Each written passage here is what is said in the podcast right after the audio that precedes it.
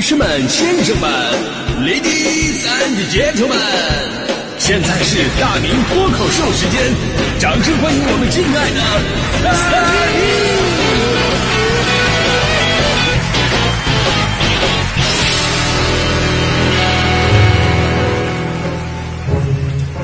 明！好，欢迎各位来到今天的大明脱口秀，我是大明。龙年开箱第一期节目，向所有的听众朋友们问一声好啊！有你们在，别的不说，真的是偷懒，真的是太难了。你看，咱们今天说的话题呢，就是跟围观群众有关系。朋友们，你们知道这个世界上有很多的事儿啊，它重不重要呢？不是在于它的性质到底怎么样，而是在于有多少人在围观。就好比我在篮球场上，我从中圈咔嚓一下我起跳了。空中漫步了五分钟，在天上我还喝了一杯咖啡，最后大风车灌篮落地，篮筐都被我扣碎一地。如此精彩的场面，但是一个围观群众都没有，那就等于我刚才什么都没有做，对不对？但是反过来，围观的我啊，围观的人的我，围观我的人，这个里三层外三层，人山人海，那我在场上我做什么事儿，我都能成为第二天的热搜，真的。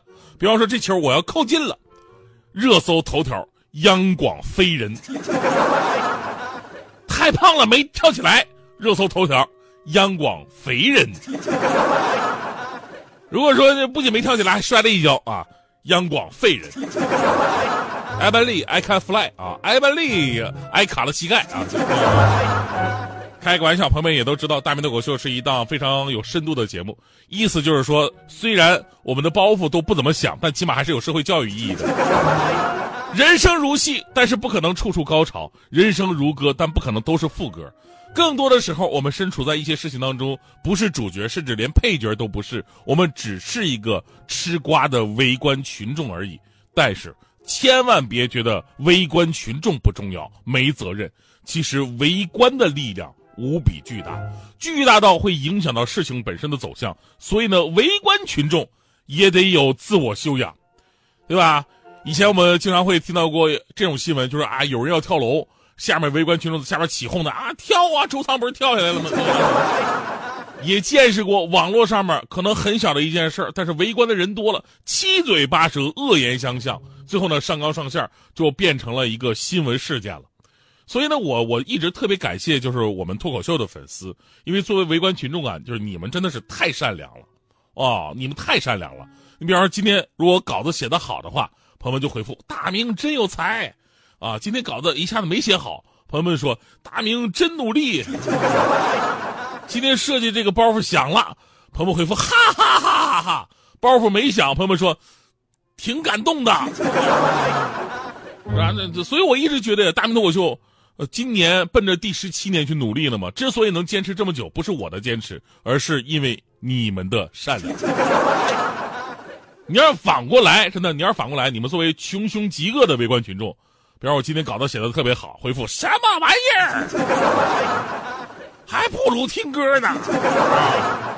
今天稿子没写好，回复呵呵呵呵，就这水平。设计的包袱响了，回复嬉皮笑脸有失身份。设计包袱没响，回复这也能当央广主持人啊！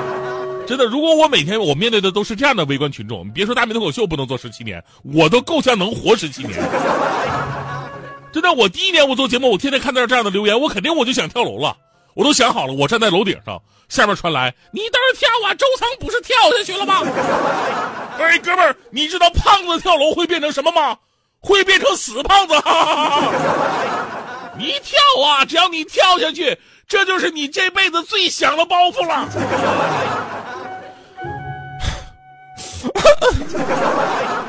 所以你们说，这围观群众的力量到底有多大？那么，如何去做一个正确的围观群众呢？我觉得昨天有一位杭州的律师就给我们打了个样，做的非常好。昨天呢，有一个热搜的标题很炸，叫“宾利司机行凶伤人”。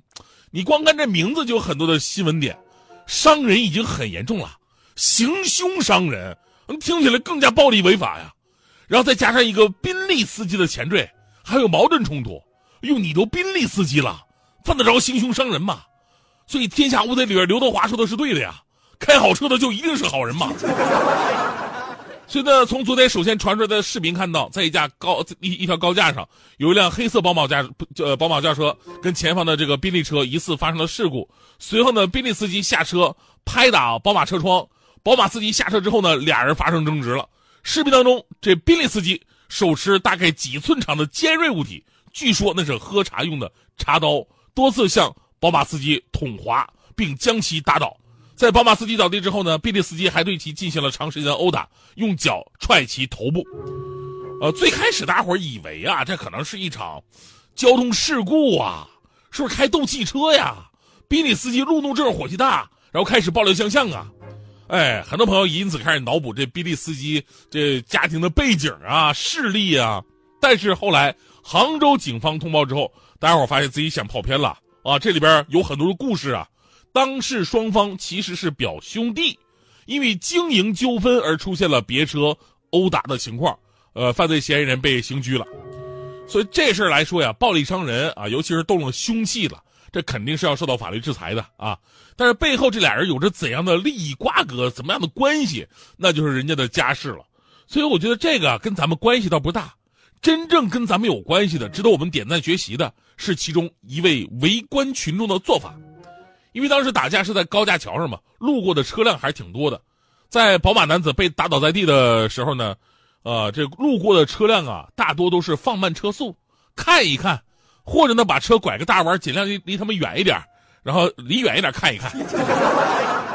而最后只有一位比亚迪的司机师傅把车停到了倒地宝马男子的身前，就是保护他不被其他的车辆所碾压嘛，然后下车去拉架。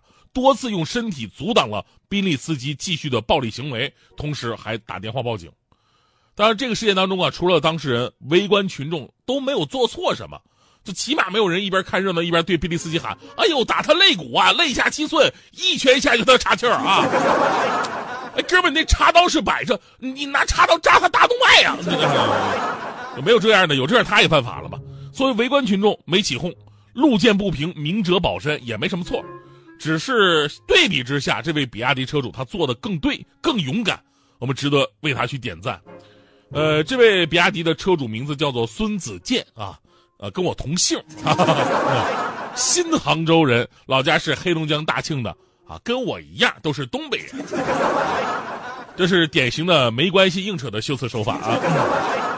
他的事迹呢，获得了全网点赞，包括杭州市公安局上城分局当天就授予了他三等治安荣誉奖章的这么一个荣誉，呃，就连比亚迪集团都决定了对孙先生的比亚迪车辆终身免费维修保养，并奖励二十万元。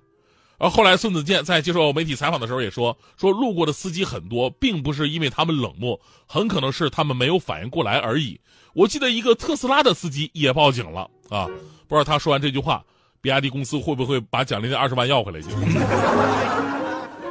浓浓的商战的味道啊！开个玩笑啊！其实他说的最重要的一句话什么呀？他说的是：“我不是救一个人，我是救了两个人。”你看人家这话说的，虽然不是包袱，但怎么就那么响啊？呃，所以呢，龙年开箱脱口秀啊，咱们必须正能量起来。我们在这个世界上充当最多的角色，其实就是围观群众。无论是在生活当中，还是在职场之上，是在网络里边，还是在真实的社交当中，除了扮演好自己的主要角色、主要戏份之外呢，同时我们也得做好群众演员的工作。别人在低谷的时候，我们不议论、不嘲笑、不落井下石；网上有争议话题的时候呢，咱们不谩骂、不攻击、不搞歧视；有陌生人需要帮助的时候，能帮咱就帮，不能帮呢，咱也别幸灾乐祸；路见不平的时候呢，也不一定非得拔刀相助。但是千万不能为虎作伥，呃，同样是东北人，而且姓孙的我呢，我也经常的对别人伸出援手啊。